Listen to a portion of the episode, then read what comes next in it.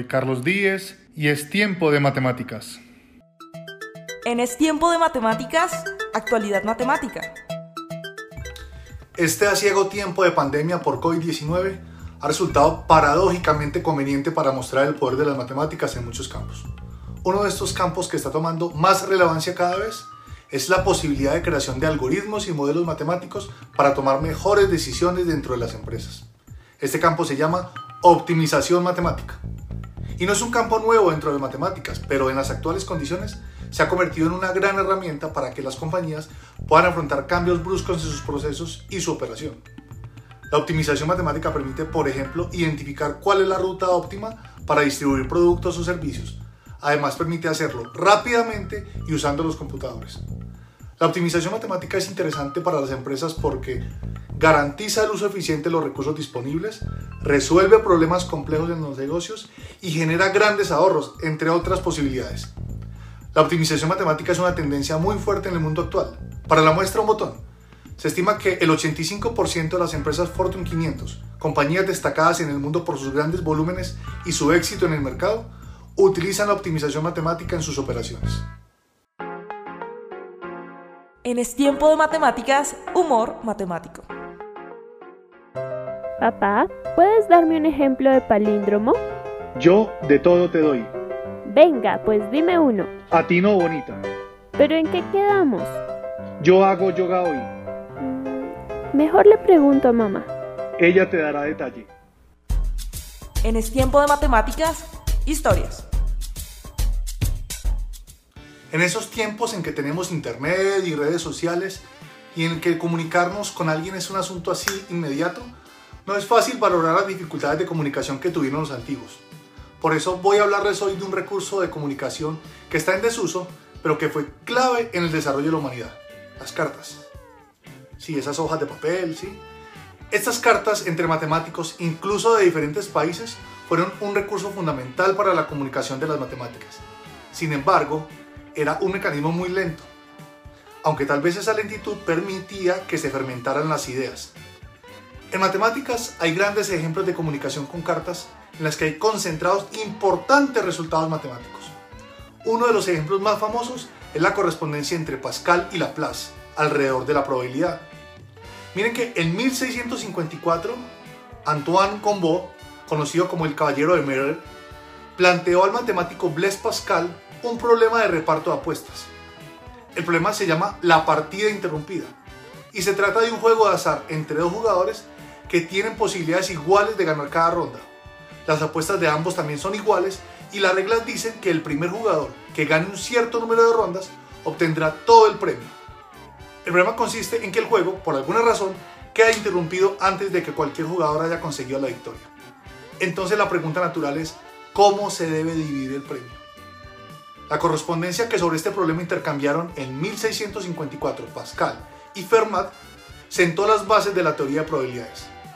Ambos obtuvieron una solución correcta del problema de reparto de apuestas.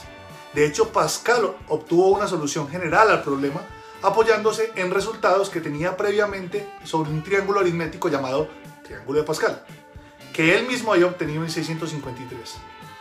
Este famoso y útil triángulo será objeto de otro programa de Estiempo de Matemáticas. En Estiempo de Matemáticas, mala matemática. La clasificación más común de las variables que se usan para describir fenómenos pasa por dos grandes categorías, las variables cualitativas y las variables cuantitativas. Un estudio basado en variables cualitativas, es decir, un estudio cualitativo, provee información descriptiva sobre el comportamiento de un fenómeno, algunas veces más amplia o detallada que la que produce un estudio con variables cuantitativas. Sin embargo, el manejo de las variables cualitativas puede ser más engorroso que el de las cuantitativas. Y esto en ocasiones lleva a un error que consiste en asignarle números a las mediciones de una variable cualitativa, olvidando que aunque sean números, representan características no cuantificables. La representación con números no es inherentemente un error, pero luego hacer operaciones matemáticas con esos números con los que se ha representado una variable cualitativa sí lo es. Por ejemplo, Digamos que en un estudio se midió la ansiedad de las personas y se categorizó esta medición en nivel alto, medio y bajo. Sin embargo, Para facilidad se le otorgó un número a cada nivel de ansiedad medido, es decir, que al nivel alto se le puso el número 3, al nivel medio el número 2 y al nivel bajo el número 1. Insisto, hasta ahí no hay problema. Pero teniendo en cuenta que esos números no son realmente cantidades, sino códigos, el error se comete si se empiezan a hacer operaciones con estos números. Por ejemplo, obtener el promedio los niveles de ansiedad o su desviación estándar. Por eso, no solo es importante aprender las fórmulas y los algoritmos, sino los conceptos que subyacen a estos. En Es Tiempo de Matemáticas, Matemática Cotidiana. Los juegos de mesa siempre han sido y serán una opción para compartir con la familia. Jugar con la familia es, la mayoría de las veces, muy entretenido. Y ganarles, mucho más. Pero, ¿cómo tener siempre la estrategia ganadora? Pues, entre otras cosas, para eso está la matemática. Hoy les quiero enseñar un juego y su respectiva estrategia ganadora, no faltaba más, para que reinen en la noche de juegos de este fin de semana. El juego se llama Margarita y fue inventado por el matemático recreativo y ajedrecista estadounidense Sam Lloyd a finales del siglo XIX. La Margarita es un juego para dos personas que se juega con un cierto número de fichas, por ejemplo 16, formando una circunferencia. Los jugadores por turnos deberán retirar o bien una ficha o bien dos, pero que siempre estén juntas, sin que quede ningún espacio entre ellas. El juego lo gana el jugador que quite la última ficha. ¿Y cuál es la estrategia ganadora? Pues les cuento que está basada en un concepto matemático muy cotidiano, la asimetría. Esta estrategia consiste en que si el primer jugador quita una ficha, entonces el segundo jugador quite la ficha diametralmente opuesta. ¿sí? Y así con dos. Si el primer jugador quita dos fichas, el segundo jugador quitará las dos fichas que están diametralmente opuestas a esas dos, generando así dos partes aisladas y simétricas.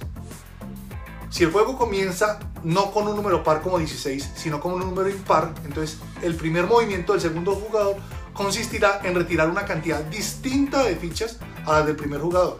Es decir, quitar dos si el primero quitó una, o quitar una si el primero quitó dos. Y esto con el objetivo de dejar de nuevo las fichas que queden divididas en dos partes simétricas aisladas. Y ahora a ganar y a darle crédito a la matemática. En Es Tiempo de Matemáticas, Matemática Curiosa. Futurama es una serie de televisión que todo el que no haya estado escondido debajo de una roca en los últimos 15 años debe conocer. Lo que no conoce todo el mundo es que entre los escritores de Futurama hay matemáticos e ingenieros. Tal es el caso de Ken Kila, doctor en matemáticas aplicadas en Harvard, quien es el escritor del episodio llamado El prisionero de Venda. En este episodio podemos ver a varios personajes cambiar de cuerpo gracias a una máquina que intercambia las mentes de dos personas a la vez, pero no puede volver a intercambiar la mente de dos personas que la hayan usado juntas. Para resolver este problema, en el mismo capítulo se muestra el teorema de Futurama. Y este teorema dice que no importa cuánto un grupo de personas haya mezclado sus mentes y cuerpos, siempre es posible regresar la mente de cada persona a su cuerpo original usando dos personas extra como máximo. Y no es solamente parte de una serie de televisión.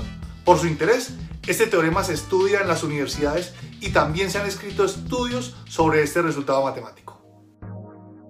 En Es Tiempo de Matemáticas, Matemática Mente. Sea en un número seleccionado al azar entre 1 y 999.999 inclusive.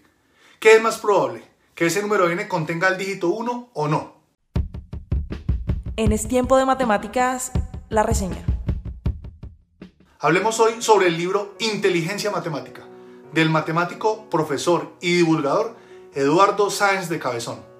El libro tiene 11 capítulos en los que el autor nos muestra en qué consiste la inteligencia matemática y pone en juego ese concepto en múltiples ejemplos de aplicaciones de los números y las ecuaciones, así como en el humor. Además, al final de cada capítulo propone algún interesante problema. Eduardo Sáenz de Cabezón es un divulgador de las matemáticas de gran renombre y el libro hace honor a esa fama. Y terminamos como siempre citando. Las matemáticas no son un recorrido prudente por una autopista despejada, sino un viaje a un terreno salvaje y extraño, en el cual los exploradores se pierden a menudo. Anglin